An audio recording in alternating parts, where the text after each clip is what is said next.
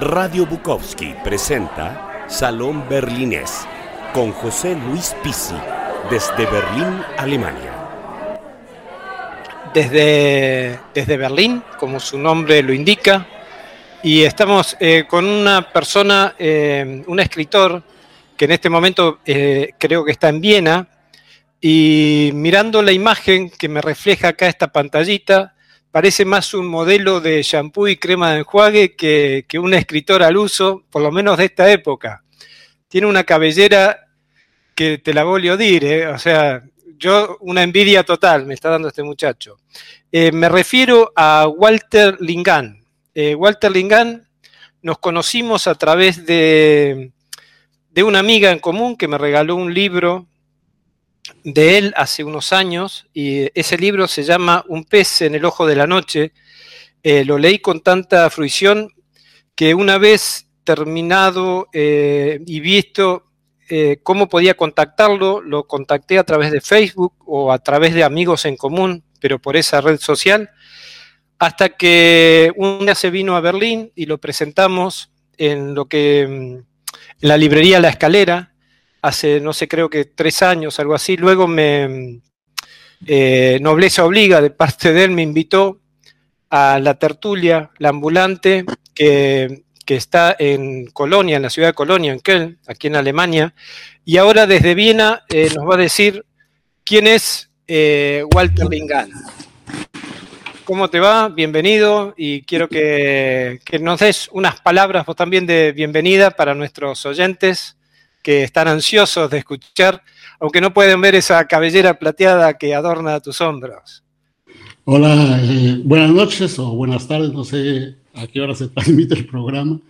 Eh, quiero saludarle y agradecerle por la invitación del Salón Berlinés a través de Radio Bukowski y tratar de conversar un poco sobre lo que es la tarea literaria y esta manía de dejarse crecer el pelo que de paso es simplemente por una apuesta. He perdido una apuesta y por eso esa es mi condena hasta que termine la, la pandemia.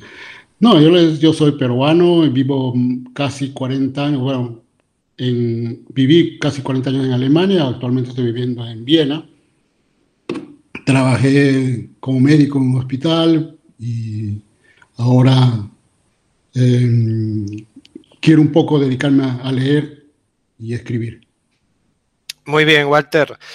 Y veo aquí que tu obra publicada es eh, ampliamente y extensamente brillante, por lo menos de los libros que yo he leído y de los otros. Creo que tu primera novela, eh, o por lo menos eh, en el orden, fue por un puñito de sal. Creo que fue una novela que hiciste hace muchísimo tiempo en tu Lima, no natal, porque sos de Cajamarca, de San Miguel de Payaques, pero creo que la publicaste en, Lima, ¿verdad? Si no me equivoco. Y eh, desde esa novela, que fue hace tantos años y antes incluso que vinieras a Alemania, ¿cómo, cómo fue tu vida como médico? Por un lado, viniste a estudiar y como escritor, eh, y como ahora que creo que ya no ejerces la medicina, pero seguís escribiendo y seguís leyendo, ¿qué pasó entre ese puñito de sal y este último libro que acabas de publicar? No, todo lo que yo he publicado se ha publicado desde que yo estoy en Alemania. No he publicado Pero, nada en Perú. Nunca o sea, publicado... durante mi estadía en Perú, quiero decir. Eh, ah, correcto, correcto. Pero un puñito, por un puñito de sal, eh, ¿fue de una editorial peruana o alemana? Es una editorial peruana. Exacto, a eso, a eso iba. Sí, sí, sí, sí. Entonces, bueno, eh, publiqué eso, pero como te digo, ya ha sido después de algunos años que estaba aquí en Alemania pero no era mi intención realmente eh, publicar o hacer literatura. Yo escribía otras cosas, escribí algunas cosas, por ejemplo, que propias, ¿no? Mías, que no eh, se publicaron mucho, mucho después. O sea, Por un puñadito de sal se publicó, es una novela más o menos basada también en una especie de crónica eh, novelada, y eh, por eso se, se, publicó, porque había personas detrás que estaban interesados en que se publique eso, o sea, en forma privada, digamos así, ¿no? más que eh, interés mío. Eh, recién yo publico el primer libro el 96, se llama El lado oscuro, El lado oscuro de Magdalena, una novela ubicada entre eh, em, la selva peruana y donde yo viví una temporada, recuerdos de esa época que yo viví, un poco mezclando también la cuestión esta de los, del asunto este de la mitología de la etnia Aguazum. Eso fue. Después ya, después ya publiqué algunos otros cuentos relacionados en tanto mi estadía en Europa y trayendo también de colación la situación peruana. O sea, es una mezcla de ambas culturas. Un pez en el ojo de la noche, por ejemplo, es, es, esa cosa, ¿no? una mezcla de dos, de las dos culturas prácticamente, de un escritor que, que tiene origen peruano y, escribe sobre eso, ¿no? sus recuerdos de Perú y, su estancia en, en, Alemania.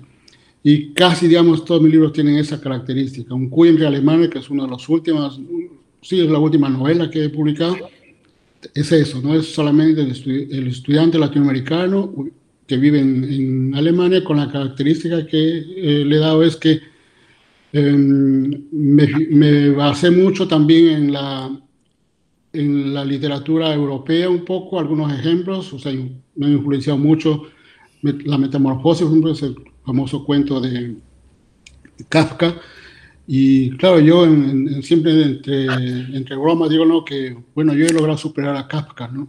Porque em, em, Kafka solamente logra convertir a su, a su personaje en un, en un insecto, yo logro convertirlo en un cuy, pero al mismo tiempo también otra vez lo, lo, regreso a su origen.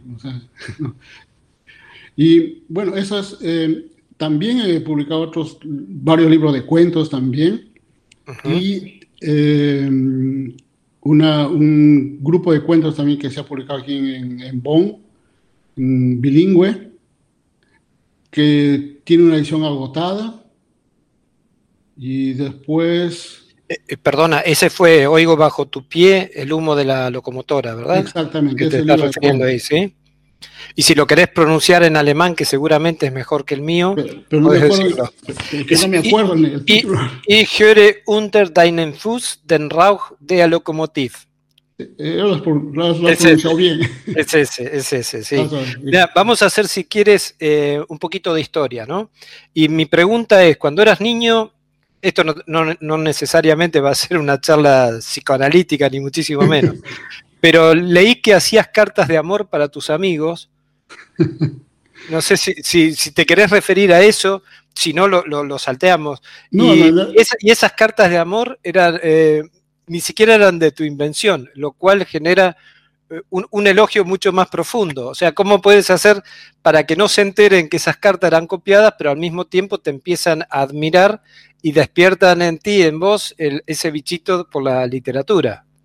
Sí, o sea, eh, yo no sé de, qué forma a mi casa, porque, bueno, yo también te voy a decir algo que no sucede en otras casas de escritores o de clases medias. Yo, yo provengo de un sector social muy pobre, eh, de origen campesino y pobre, pobre, pobre, ¿no? Y cuando estábamos en Lima, yo vivía en una barriada, ni siquiera vivía en un lugar, digamos, de clase media, ¿no? Entonces, yo no me explico cómo llegó eh, dos esos dos libros de Goddard, que es una antología de la, poesía amorosa, así se llama, son dos tomos, y creo que incluso hay un tercer tomo que es una, especie de, de, una mezcla de los dos, algo así. Bueno, yo tengo los tres tomos acá. Entonces, este, yo comencé a leer esos, esos, esos poemas y yo los transcribí en un cuaderno, ¿no? pero ya en prosa, en forma de prosa, como quien está contando una pequeña historia, ¿no? O sea, historia de amor. Y le enseñé a mis amigos, ¿no? Entonces ellos eh, ah, se entusiasmaron, entonces llegamos a una edad ya que tenemos 13, 14 años más o menos, estamos enamorados de las muchachas de la, otra, de la escuela de al frente, porque los varones estudiamos en una escuela y las mujeres a otra escuela y estaba prohibido incluso cruzar la calle para no encontrarse hombres y mujeres juntos. Pero bueno, eh, entonces... Eh, Claro, muchos están enamorados de la muchacha, pero nunca le decíamos nada. Entonces, las cartitas esas circulaban, que yo, yo le daba a él, este le daba eh, a través de alguien le daba a la chica que estaba interesada. Entonces, bueno, así fue. Pero nunca se enteraron de que yo estaba copiando los poemas. y de esa manera fue como fui interesándome por la literatura, fui eh, leyendo más cosas. Ya, ya estaba más grande también, entonces ya me iba a la biblioteca. Yo iba a la Biblioteca Nacional los fines de semana las tardes yo me iba a buscar libros sobre literatura, tanto peruana como, como extranjera. Entonces, el arranque para que a mí me guste la literatura ha sido eso, y la lectura ha sido eso, ¿no? esos, esas antologías de poesía amorosa y el escribir, o sea, transcribir las cartas. y lo más curioso es que recuerdo que cuando yo ya terminé la secundaria, yo ya estaba viviendo en, Lima y me encontré con mi paisano que había sido de la escuela, de, la escuela primaria, los primeros años de secundaria también. Entonces me encuentro con él y me dice que estoy casado y me, me abraza y me, y me, invita a tomar una cerveza. Me dice, hermano, por agradecimiento, porque por esa carta que tú me escribiste, me he casado con, con, la que ahora es mi esposa. Entonces, ese fue el primer éxito que tuve como, como, plagiero, plagiero, ¿cómo se llama? Plagiador. Plagiador, plagiador. No, pero en este caso es apenas un, un copista, ¿no? un copista, exacto. Como diría alguien también de tu país y escritora también. así es. Eh, a ver, creo que, empezaste con la, con la, literatura, ese bichito que, nos pica a todos, pero que en algún momento das un salto y, desde esas cartas de amor que empezaste a escribir hasta que leíste El Lobo Estepario, ¿eso fue todo eh, lineal o, hubo entre ambos, digamos, eh, ese salto cualitativo, si se quiere? Eh, ¿Cómo fue ese tránsito desde esas cartas a las chicas de la escuela de enfrente? Sí, hasta, hasta Germán Gess, ¿no?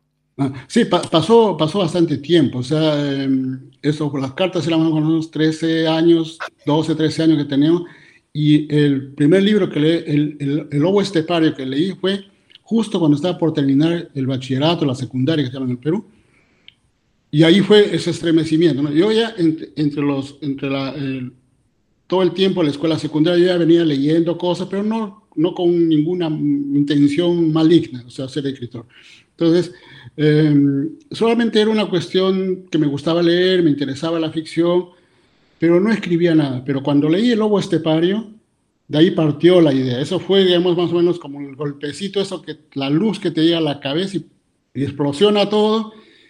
Y, dije, ah, no, yo también puedo escribir cosas así que, que, que te golpeen un poco que sean duras las cosas, ¿no? Porque me impactó esa la dureza que hay en, el libro de, los libros de Hess, eh, de Hermann Hesse, ¿no? Entonces eso eso fue lo que me, un poco me, movió a decir, bueno, yo también intentaría escribir. Entonces empiezo a escribir ya historias un poco más eh, con, una, con una idea de, de, no de publicar, pero sí de, bueno, quiero escribir, quiero todos los días sentarme cuando tenga tiempo, hacer.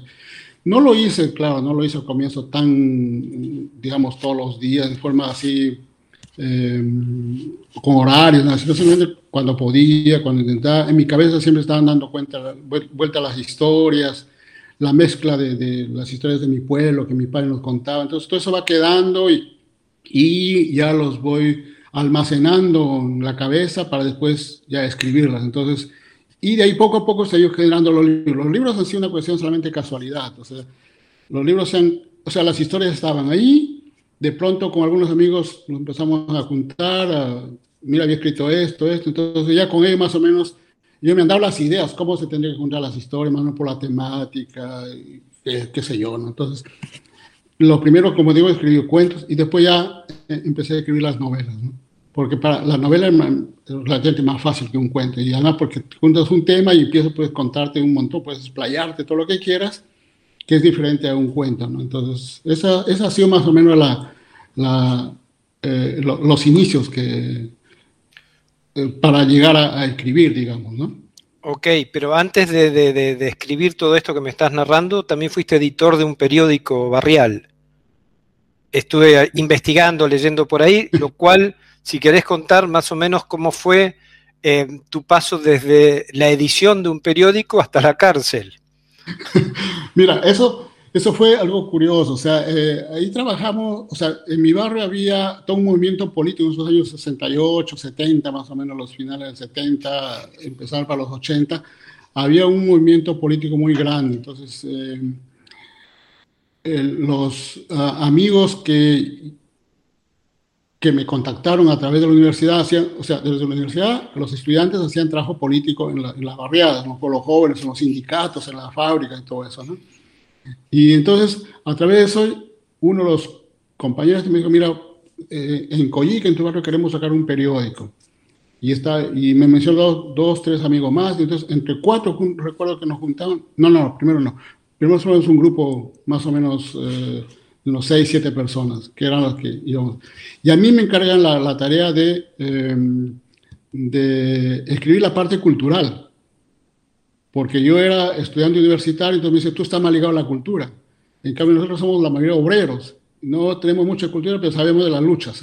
entonces, pero lo curioso es que uno de los que integraba la, la, plana de, de periodistas, entre comillas, era em, dirigente sindical, obrero de la, de la sección gráficos.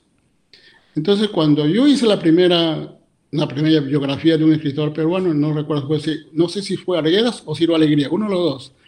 Entonces, cuando le doy eso, él lo agarra, lo lee, tacha todo esto, esto, esto, o sea, casi prácticamente borró todo, prácticamente. Me dijo, no, anda y redáctalo de nuevo, porque eso no es para, para un periódico. Algo así me lo dijo, ¿no?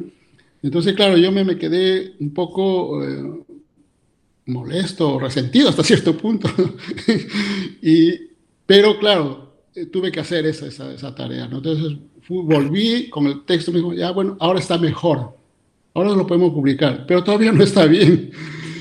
Y con ese paso, o sea, ese fue también el otro aliciente para empezar a escribir y, y corregir, aprender a corregir, a borrar, eh, la, palabra, la palabra que están de más. Entonces, ese periódico se distribuía en los paraderos de los, de los buses, nos íbamos a las, fábricas, yo tenía que ir a la universidad a las 8 de la mañana, pero como la fábrica entran los trabajadores a las, a las 6 de la mañana, a las 7 de la mañana están entrando, entonces nos daban la tarea, ustedes van a vender el periódico en tal fábrica, ahí están los compañeros del sindicato que les van a apoyar.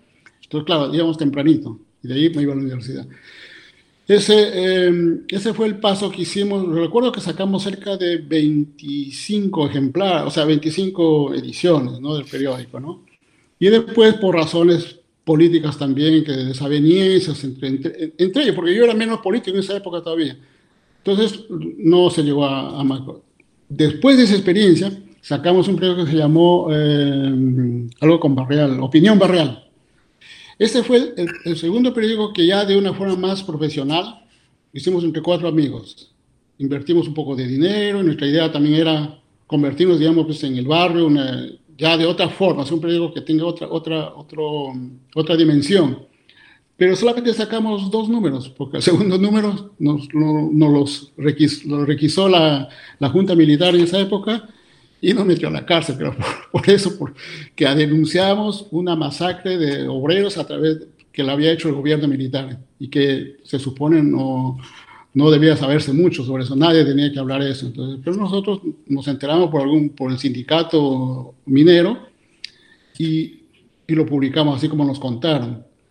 Em, y hay alguna, alguna literatura sobre esos casos, pero muy poco. Yo he tratado de buscar mucho más para entender el, el, problema exactamente, pero no he encontrado mucho realmente, ¿no? Entonces, ya, y el problema era de que en esa época ya empezaba, eh, ya había empezado el problema de Sendero Luminoso el 80, en abril de, de, 1980 había empezado ya el problema de la guerra con, con, de Sendero Luminoso, entonces todo aquel que hacía alguna actividad política o que estaba metido en algo, en algún trabajo sindical y caía en la cárcel, de, te tildaban de, de, terrorista. Entonces, eso fue el caso que yo estuve ahí. Y ahí tengo muchas anécdotas también, o sea, que, que me parece muy, muy interesante. Por ejemplo, eh, una monja que era la maestra de un colegio de fe y alegría, ella se hizo pasar por mi esposa para que puedan, que puedan visitar la casa, porque no había forma de, eh, de nadie. Entonces, y así, o sea, este, y también tengo que decir que en la cárcel a mí no me pasó nada, o sea, estamos ahí, como había un montón de presos sindicales y todo, yo, estaba bien, o sea, era justamente, eh, yo lo que recuerdo, como digo, son anécdotas un poco graciosas ahora, ¿no? Eh, porque esos son los únicos días donde yo comía bien, porque todo el día comía de varios sitios, ¿no? Entonces, comíamos bien todos los días, y después cuando salía estaba extrañando eso, ¿no?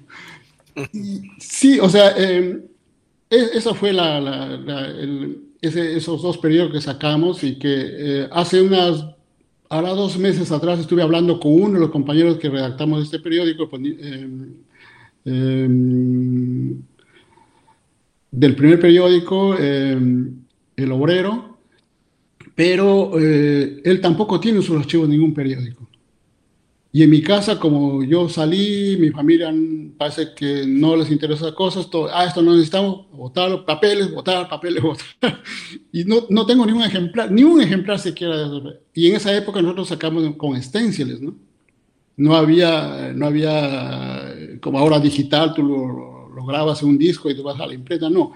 Era un, un, un este, eh, cosas eh, pequeños mimeógrafos que se llaman y con stencil. Nosotros picamos el stencil, se lo escribe como si fuera un papel y ahí lo escribo y eso hace un huequito y ahí pasa la tinta y se, imprime la, el, periódico, el papel. Entonces, ese era nuestro método de, trabajo. La, envidia de Gutenberg, o sea, mucho más avanzado.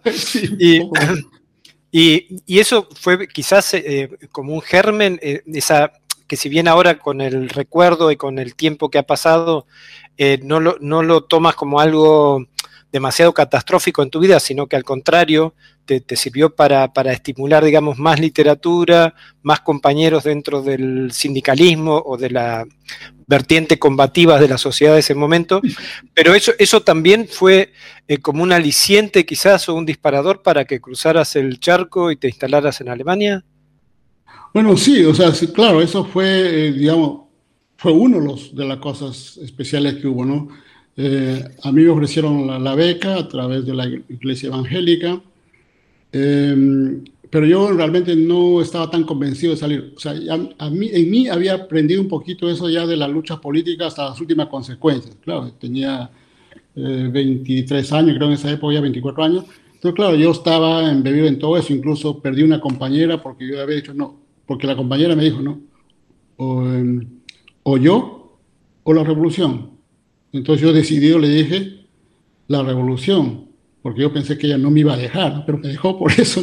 Entonces yo ya estaba un poco, digamos así, emocionado, embuido, que la única forma es la actividad política para salvar nuestro país y que tenía que seguir adelante, que hacer, armar la revolución, irse a la guerra, todas esas cosas, porque esa era también la formación que teníamos en esos años. ¿no? Todos los partidos políticos de la izquierda, todos, no había creo ninguna excepción de lo que yo puedo recordar, es que estaban eh, eh, metidos en eso de, que la única forma es hacer la guerra popular, la guerra revolucionaria, la guerra de guerrilla, la que sea. Y nosotros como jóvenes estamos pues con todo el romanticismo, con toda la emoción, estamos de acuerdo.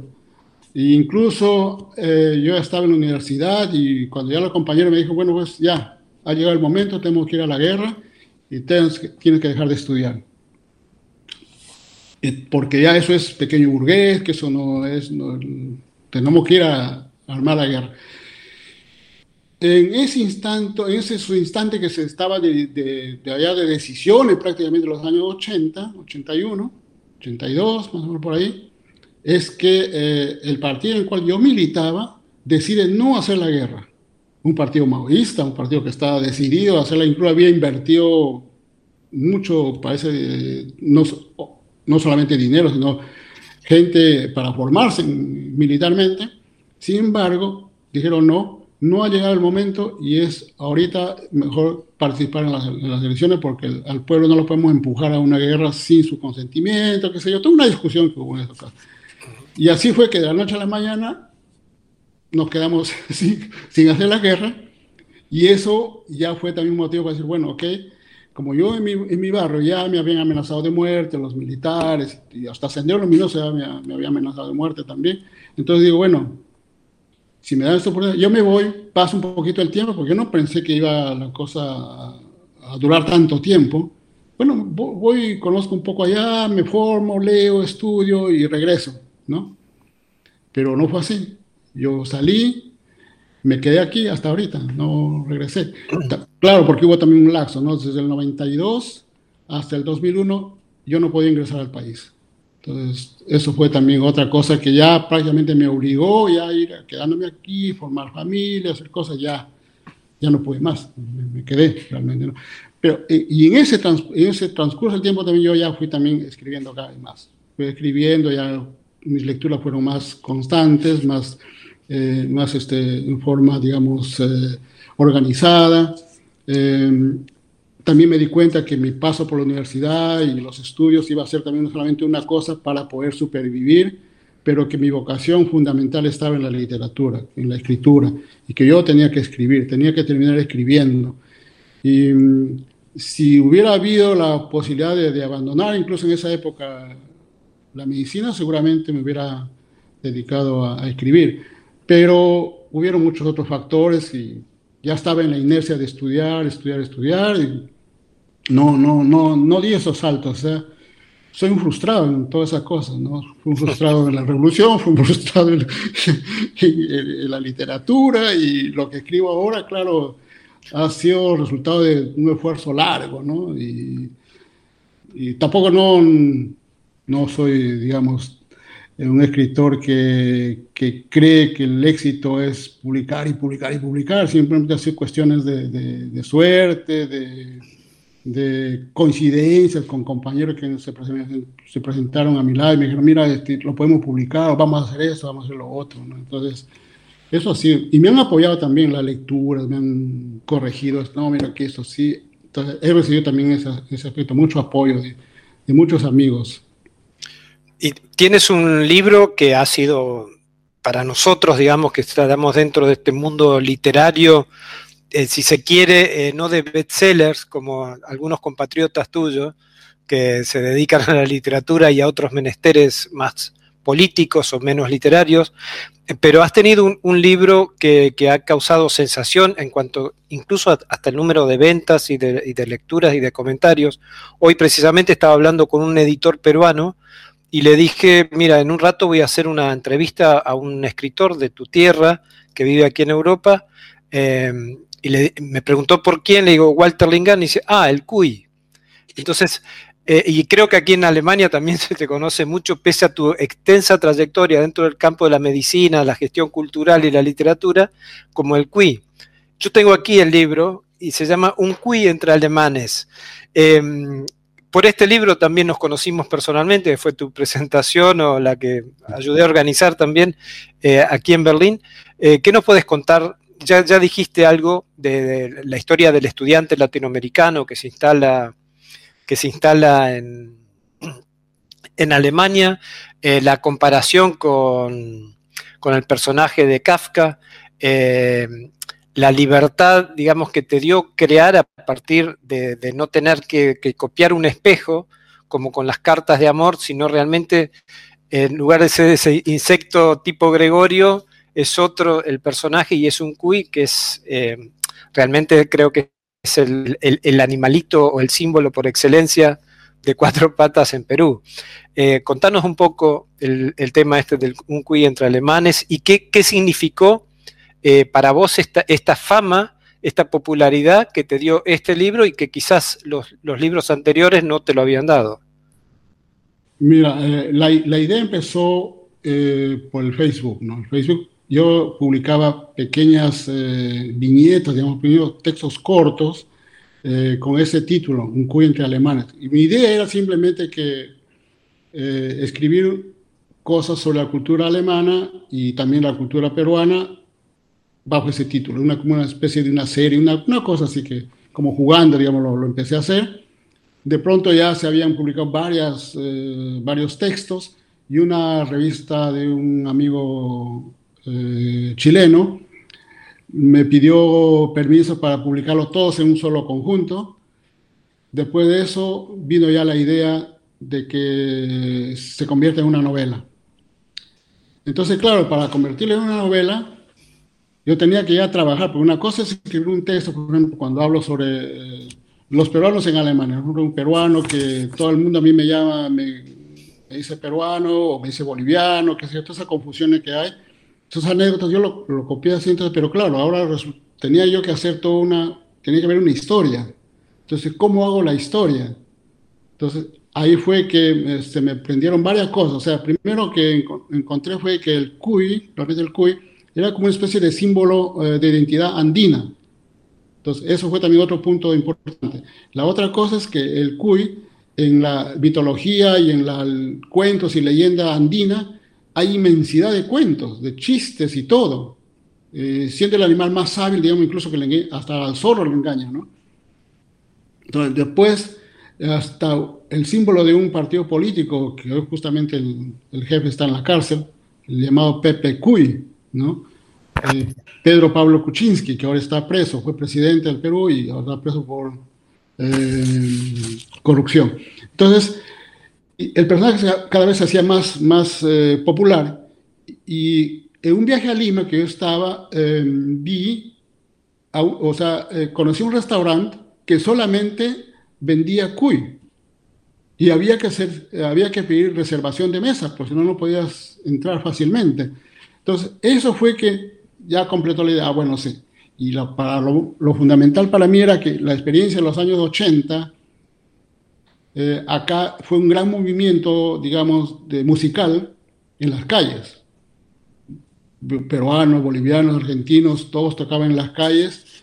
Y pues el, y yo recuerdo, y, eso es verdad, o sea, había un, mi paisano, un peruano, eh, mucho más, más peruano que yo, o sea, más indio que yo, que eh, las alemanas le hacían cola para irse con él. Él tocaba y después de ya estaban ahí, le llevan a su casa, le, o todo. entonces, ahí me vino la idea pues de que, bueno, sí, el cuy también es un cuy eh, sexualmente activo hasta decir basta. Entonces, casa justamente también con mi, con mi, personaje que, iba, que, que, estaba creando. Y todo ese, todo ese conglomerado de características hacen que yo eh, construya mi personaje, ¿no? el Cuy. Y ya la cuestión esta, como digo, como ya lo mencioné antes, creo, fue que, eh, claro, entonces yo, ¿cómo, cómo meto al, Cuy en realidad, no? O sea, ¿cómo lo meto? ¿Cómo, cómo hago para Entonces, esa fue la idea, transformarlo.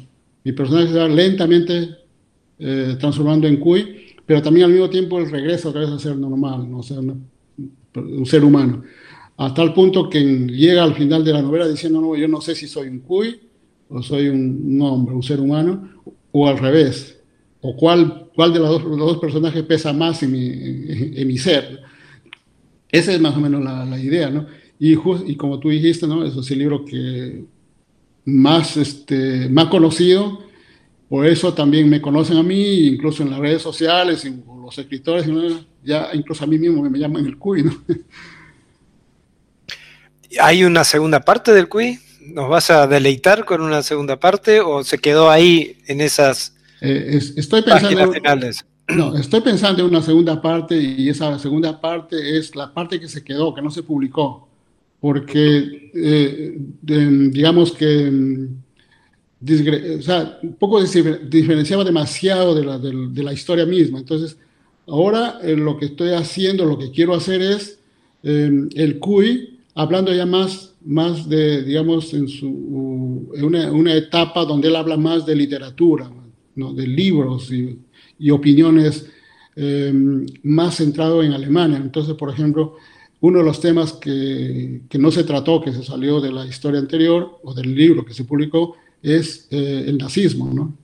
La época de los nazis. Entonces, como él es un cuy, tiene problemas genéticos, entonces él, él, se, él entonces dice, bueno, ¿y qué habrá hecho Goebbels conmigo, ¿no? o, los médicos eh, nazis que hubieran hecho conmigo cuando, si hubieran descubierto ahí o si hubiera estado viviendo ahí. Entonces estoy totalmente en la historia en la época nazi y hablando raro de literatura también. ¿Tienes ahí el libro a mano? ¿El libro del sí, ¿Por, qué no, ¿Por qué no nos lees algo? ¿Algún fragmento, algún segmento que te interese compartir? Voy a leer un segmento cortito bueno, es un, siempre el libro es con puros segmentos cortos. Eh, voy a leer uno sobre cómo nos ven los alemanes eh, aquí, ¿no? A los peruanos o latinoamericanos o bolivianos, que sea. Dice, para los alemanes, todo peruano es un indio con pelo largo que toca quena, charango y guitarra. También para los europeos todo peruano es un músico folclórico. La existencia del tenor Juan Diego Flores, casado con una compatriota de Beckenbauer, sería una desviación genética de la naturaleza, un abrupto cultural. Al verme con el pelo largo me fulminaban con preguntas relacionadas a mi origen boliviano, peruano o ecuatoriano, y si tocaba la quena o esa guitarra chiquita, como le llaman al charango. Yo solo toco el timbre, les contestaba. Yo tengo la certeza de que una vida anterior fui alemán. Le confesé una vez a Mijaela. Claro, si Shirley MacLaine dice que ha tenido varias reencarnaciones, porque yo no puedo tener por lo menos una. A lo mejor fui un escritor o un músico alemán o un comerciante de cerveza colonesa. Solo que mi reencarnación, como cholo, como peruano, no traje el alemán como mi idioma materno. ¿Te imaginas, Mijaela, este tu cholo escribiendo novelas y cuentos en perfecto Hochdeutsch? Sería toda una atracción mediática. Estoy seguro que un libro con mis cuentos se convertiría en un bestseller. Y, ha sido, y, ha sido, un bestseller este libro. Y, es una casualidad. Es una casualidad, pero intensa, intensa y, posible que ha sido. Eh, en este libro y en todos, eh, obviamente como es, eh, has trascendido, digamos, ese anonimato también cuidado, anterior quizás a la, a la publicación de este libro, te, sé que ha sido un superventas, etcétera, etcétera. ¿Qué, te habrán pedido que dediques, que lo firmes.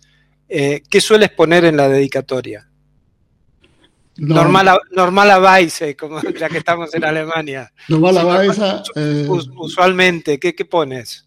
Lo que depende, depende de quién me pide, digamos, que firme el libro, ¿no? Cuando son los alemanes, siempre le pongo, ¿no? De este, de este cuy con mucho afecto, ¿no?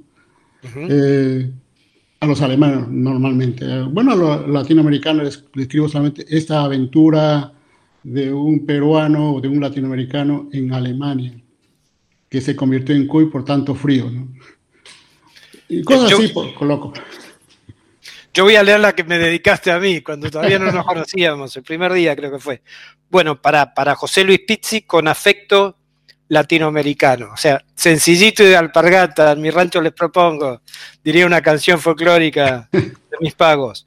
Y hablando de Alemania, la integración, la literatura, etcétera, eh, hay un hito en tu vida y en la vida de mucha gente que lo ha compartido, que es la tertulia al ambulante en Colonia, eh, que nació creo que en el 2004, ¿puede ser? En febrero del 2004, por ahí, pero que no se pudo hacer en el Dialte Libre, estuve leyendo un poco la historia, contanos eh, de qué se trata la, tertulia que todavía existe, pero vos como representante, digamos, de la misma, estando en Viena, tu participación, bueno, y aparte por la pandemia, que ya no se podrán realizar, ya no se pueden realizar, por lo menos hasta ahora, las tertulias que venían realizando, perdón de la redundancia. Y bueno, contanos, cuéntanos un poco eh, qué ha sido de esta tertulia, cómo fue sus orígenes y cómo se ha ido desarrollando. La, tertulia fue eh, realmente una idea de tres eh, personajes que, o personas, digamos, que trabajaban en la, eh, radio Deutsche Welle.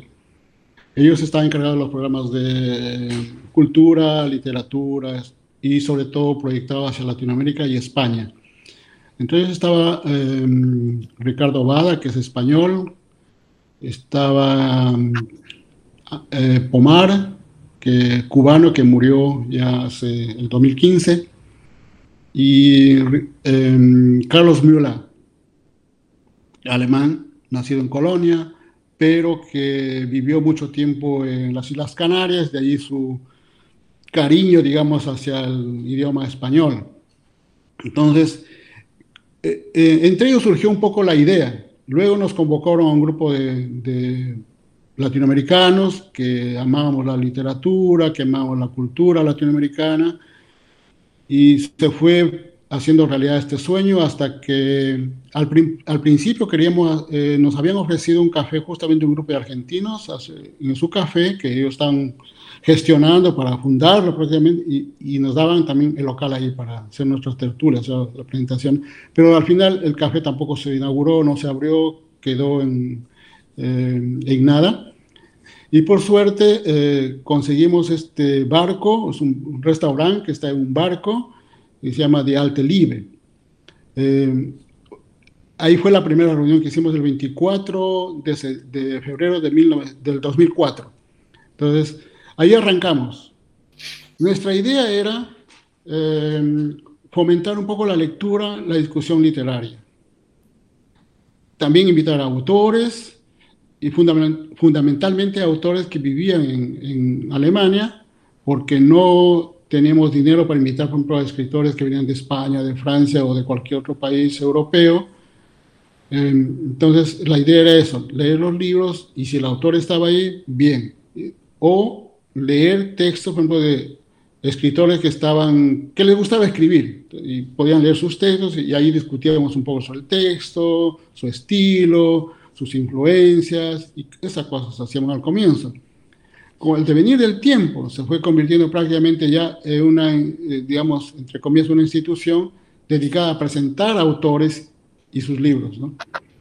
Pero eso, como digo, no, eso ha sido una cosa que no lo, no lo propusimos, sino que se fue, eh, por inercia se fue dando, ¿no?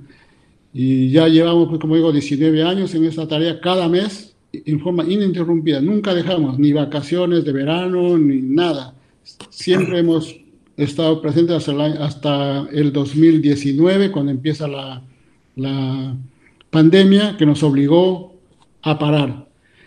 Estamos ahorita tratando de volver nuevamente con mayor seguridad, posiblemente junio, julio, cuando ya también la población esté vacunada y haya una mayor seguridad, eh, porque hay miedo todavía para entrar o para encontrarse en un lugar cerrado, reuniones de este tipo. Entonces, eso, eso, es lo que estamos ahorita haciendo, o sea, eh, tratando de coordinar cosas, ver esto. Nunca se nos ocurrió hacer todavía una tertulia mm, vía Zoom, porque pensaba que nuestro carácter tiene otra, eh, nuestra actividad tiene otro carácter, o sea, el encontrarnos, eso es lo fundamental, o sea, el idioma castellano lo tenemos que tener ahí eh, presente, porque en un medio, como tú sabes, no estamos en un medio donde todo el mundo habla alemán y, y no hay a veces momentos en que uno puede hablar español o castellano, como quieran llamarle. Entonces, esa era la idea, o sea, que tenemos que estar en forma presencial para poder nosotros también hablar, o sea, comunicarnos en el idioma materno. Y mm, ya tenemos programado algunos escritores que, que se quedaron con los crepos hechos durante la pandemia, entonces ellos, con ellos vamos a continuar. Yo tuve el honor, si me permitís comentarlo, de haber sido invitado a esta tertulia, haber estado en tu casa. Te felicito aparte y te agradezco por lo buen anfitrión que, que, eres. Y me encantó mucho la, la, biblioteca y el lugar donde escribías. Eh, te llevaste todos esos libros a Viena, eh, armaste una biblioteca en Viena, quedó parte en Colonia. ¿Cómo, cómo resolviste esa ecuación? todos, todos, todos los libros han venido, todos están acá. Ya está la biblioteca lista, aquí en la habitación de al frente está. me hubiera sentado ahí para que se pueda ver la biblioteca, pero eh, me senté aquí al otro lado. Pero este, no, no, no, no dejé nada. O sea, mi idea era un poco también dejar una, una parte, pero al final se presentó la posibilidad de traer todo. Eh, entonces vine, me trasladé solamente con mis libros a cuestas. Nada de muebles, nada de cosas, solamente mis libros, nada más. Brillante. Mira, te voy a hacer algunas preguntitas que estuve preparando a ver si, a ver cómo nos sale. Aparte de esta charla, Em, te voy a hacer un par de preguntas. Por ejemplo, la primera es un truco para enfrentarse a la hoja en blanco. No es, no es nada del otro mundo, ninguna pregunta va a ser original, o sea, solo tu respuesta van a dar entidad a estas pavadas de preguntas que te voy a hacer, así que esmérate. esa es. Ah, si tienes que, bueno, eh, abro signo de interrogación ¿qué truco tienes para enfrentarte a la hoja en blanco? Así cierro y esa sería la pregunta. Leo poesía. cuando, No puedo, cuando no puedo escribir nada, cuando estoy ahí, no sé qué hacer, estoy cómo empezar, porque a mí el problema es empezar. Una vez que he empezado ya no, no paro, pero empezar es mi problema, siempre ha sido mi problema. Y la, otro, la otra cosa curiosa que a escribir, el título. Sin el título no puedo tampoco empezar. Igual que después al final se cambia el título, pero con un título ya eso me orienta a lo que quiero hacer. Y cuando no puedo, eso estoy eso pensando, doy vueltas en la habitación, agarro un libro de poesía cualquiera y empiezo a leer poesía. Estoy leyendo, leyendo y de pronto, ¡blum! Viene la, el, la inspiración. La inspiración y empiezo, ¿no? Y si, por ejemplo, yo, eh, yo estoy haciendo, o, estábamos haciendo con un grupo de escritores, estábamos haciendo una novela en común, pero, por ejemplo, la, otra pregunta es si se te obligaran a ti a escribir un libro con otro escritor o escritora, eh, ¿a quién elegirías? Que sea una obligación, ¿eh? Ahí me, ahí me agarraste. ¿Quién, ¿Quién podría ser? Eh, o sea, estás obligado a escribir una novela con otro autor o autora. Tienes que elegir a alguien. Tiene que ser vivo, ¿no? ¿Cómo? vivo.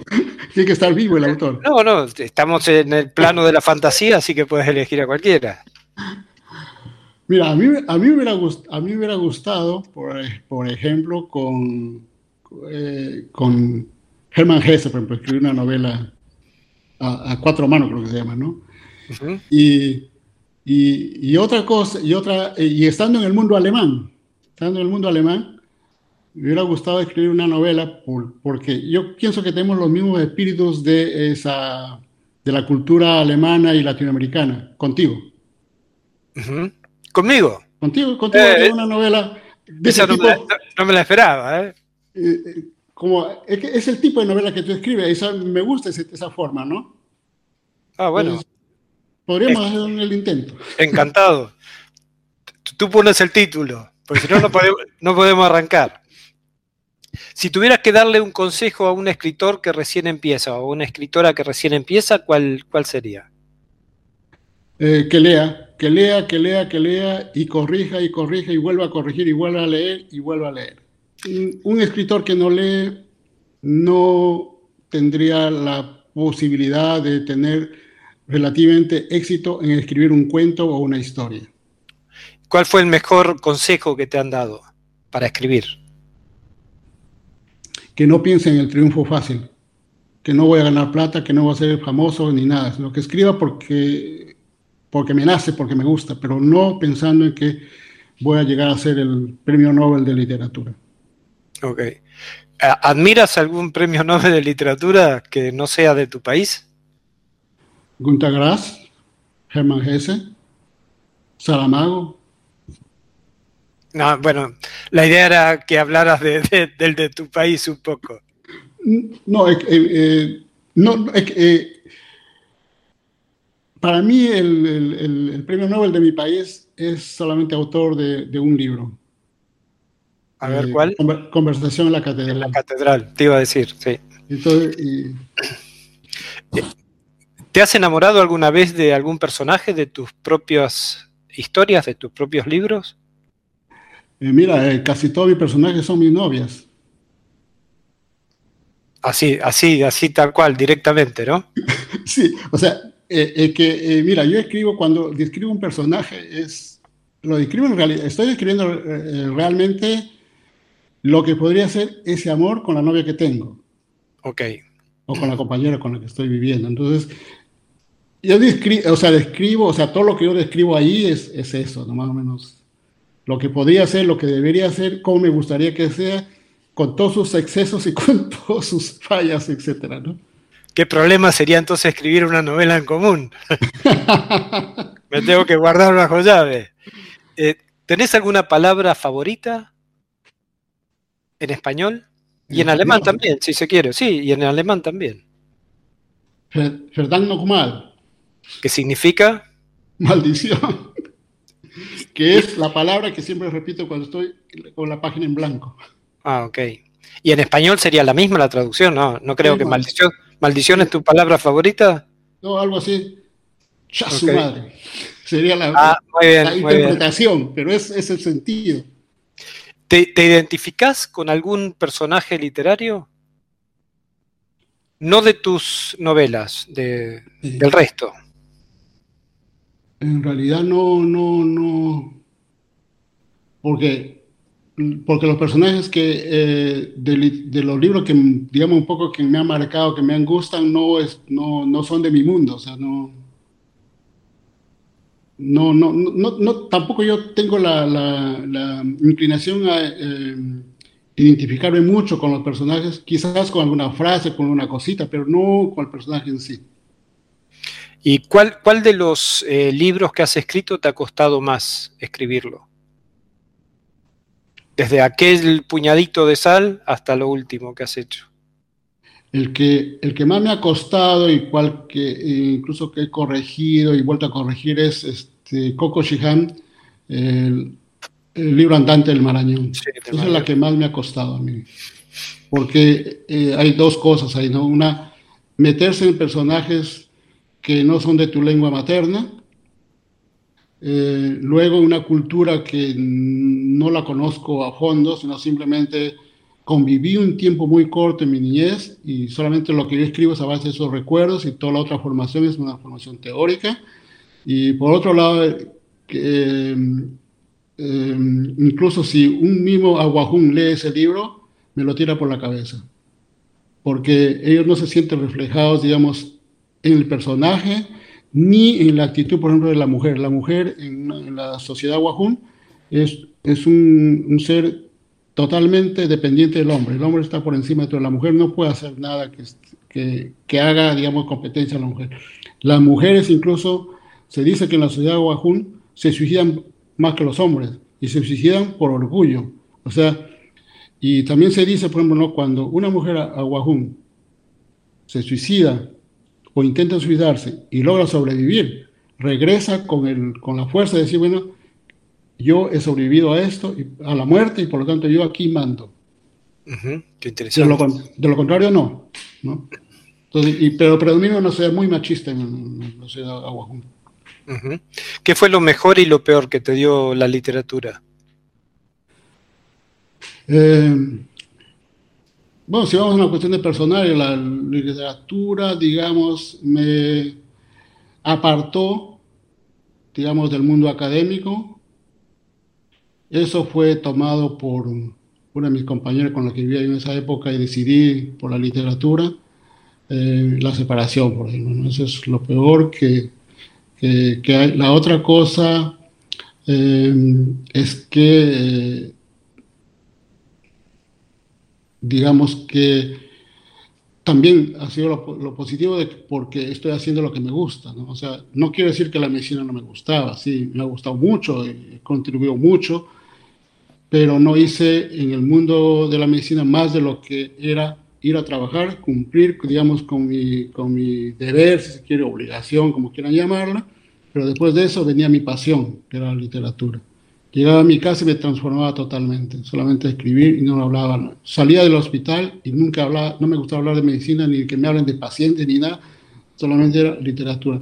Eso eh, siempre he estado viviendo en, este, esos dos mundos y, pero ahora, por ejemplo, que ya estoy, en, digamos, fuera y estoy leyendo mucho más que antes, eh, me gusta más esta vida, estoy contento, estoy feliz, realmente.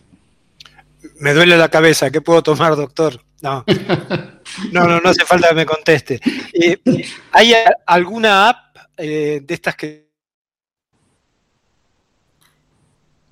Ah, se había cortado. ¿Alguna app que te haya cambiado la vida? ¿Cómo, cómo?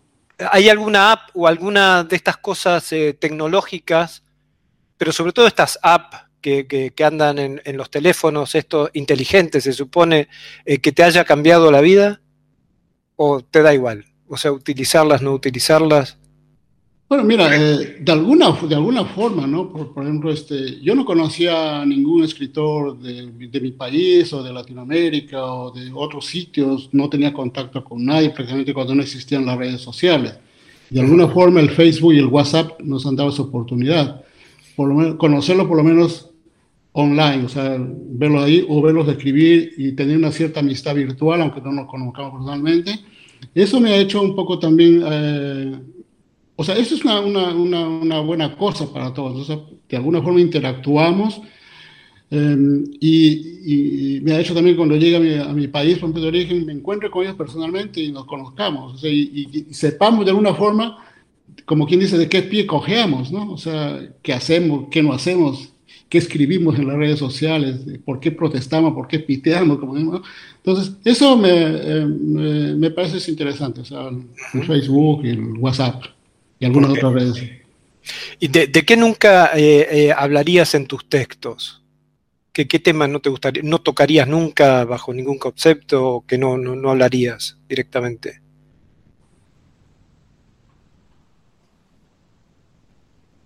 Em, yo lo que, lo que hago normalmente eh, es de que mi vida privada, por ejemplo, no la pongo para ningún lado. Si, si tú poco veces, por ejemplo, en, las redes sociales nunca aparezco yo con una compañera, con la amiga con la cual yo estoy viviendo, nunca. Y tampoco es mi, interés. me mantengo en ese aspecto que mi vida privada es... Ahora, de mi vida privada hago, claro, creación literaria, hago ficción a través de mi vida privada, que es diferente. Correcto. Eh, ¿Y en una entrevista te gustaría hablar de tu vida privada? Bueno, a, veces, a, veces, a, veces hay que hacerlo. Algunas cosas uno, uno dice una, una, cosita y de ahí se deducen cosas, ¿no? O sea, tampoco es una, digamos, una, una disposición ahí fija, no, no se habla más. A veces es, se hablan cosas, dicen cosas. Eh, y claro, los que me conocen, a veces yo voy con mis compañeros a un lugar y ya, ya saben que mi compañero está por ahí, pero yo nunca estoy presentando ni nada, por esto yo estoy solo. Pero eso es una cuestión solamente, como digo, no es una cuestión que... Sí, sí, no es un tema tabú ni mucho menos. No, no, no, pero intento, intento estar por otro lado. ¿Hiciste alguna vez eh, talleres literarios o es todo producto de, de la autogestión intelectual? Yo nunca, yo nunca ha sido mi intención, como digo, hacer la literatura de la, de la literatura una profesión. Entonces, por eso nunca he participado en, nada de esas cosas. Todo es autoformación, auto, autodidacta. Todo he leído. Claro, he leído, por ejemplo, estos libros que sacan los talleres de, creación literaria, algunos libros sobre cómo escribir un cuento. Incluso hay dos tomos de, cómo escribir una novela en alemán, que los he leído para que más o menos tengan una idea de cómo o sea, te ayudan a, formar un poco tu archivo, tu investigación, eh, la estructura, más o menos darle forma, ¿no? Entonces, eh, pero no he tenido la oportunidad de, participar en un curso así y creo que tampoco lo haría, ¿no? Ok. Ok. Y ya terminando, digamos, esta parte de las preguntas que te comenté y que te hice, me gustaría que nos leyeras algo, algo a tu elección del CUI o de cualquier libro, cualquier escrito que tengas por ahí a mano y que quieras compartir con nosotros. Voy, a leer un cuentito que es todavía inédito. ah, estoy, estoy, escribiendo muchos cuentos inéditos cortos, muy cortos, o sea, más o menos lo que llaman la microficción, creo que le llaman. Eh, para mí me es igual si es micro eh, o qué, el nombre no, me importa. Estoy haciendo textos cortos, entonces eso sería, por, ejemplo, este cuento, se llama La hermosa Guarmi Sapiens. En la esquina de renovación con Raimondi, en La Victoria, mi hermano tenía su taller de sastrería. Marina, una hermosa Warmi Sapiens, venía trayendo pantalones de su padre para que les reajusten la cintura o les recorten el tamaño. Mi hermano prestaba más atención a la boquita de caramelo de la muchacha. Sus ojos de lujuria sopesaban el Hanan y el Ukupacha que asomaban jubilosos en sus vestidos apretaditos. Cuando se iba comentaba con sus colegas que Marina estaba de chumbeque, para chuparla hasta los huesitos. Ella a mí ni me miraba. A la guapa Guarmi Sapiens la encontraba todas las mañanas en la panadería del jirón Javier Luna Pizarro. Venía fresca, angelicalmente vaporosa, deliciosa, con unas sandalias al mismo estilo de esas, de esas bellezas que había visto en las películas griegas. Pensando en ella, se me prendió el vicio de Onan, porque como escribía el moreno de oro de la literatura peruana, Goyo Martínez, un pajazo equivalía a siete polvos sucesivos. Una de esas mañanas, como el ángel de la Anunciación, le comuniqué a la Virgencita Bonita que me iba del barrio. Esa misma tarde vino a buscarme al taller de mi hermano. Dijo que quería hablarme a solas. Sorprendido, mi hermano solo atinó a decirme, casi sin aliento, te buscan. Me peiné en un dos por tres y salí. Llegando a la plaza, nos sentamos en una banca, señalados por el dedo acusador de la estatua de Manco Cápac. Ahí me dio el primer beso. Después me propuso ir al cine. Íbamos enlazados mano con mano. Está buena tu hermana, me decían algunos paseantes. Tranquilo chino, pensaba, que esta carne de corvina me la como yo. Fue una semana de canchis, canchis inolvidable. Me fui del barrio y no la, y no la volví a ver. Este, ¿Pensás reunirlos en algún volumen? Todos estos cuentos que estás... Esto es, ¿Esto es de tu parte de Viena o ya lo tenías escrito de antes? Eh, no, esto lo he escrito hace unos días, los últimos días que estoy escribiendo. Ok. Bueno, se nos está terminando creo que el tiempo, si mal no, no me fijo, a ver, sí, más o menos estamos en, el tiempo eh, que estaba previsto. Eh, me gustaría que nos dijeras si la gente te quiere ubicar de alguna manera, los oyentes, las oyentes, eh, cómo pueden hacerlo a través de tus redes sociales. Walter Lingan en Facebook o tienes alguna página o alguna recomendación tecnológica para hacernos. Este es tu momento, habla ahora o calla, como María. Como María Calia. Malísimo el chiste, pero puedes hacerlo tranquilamente.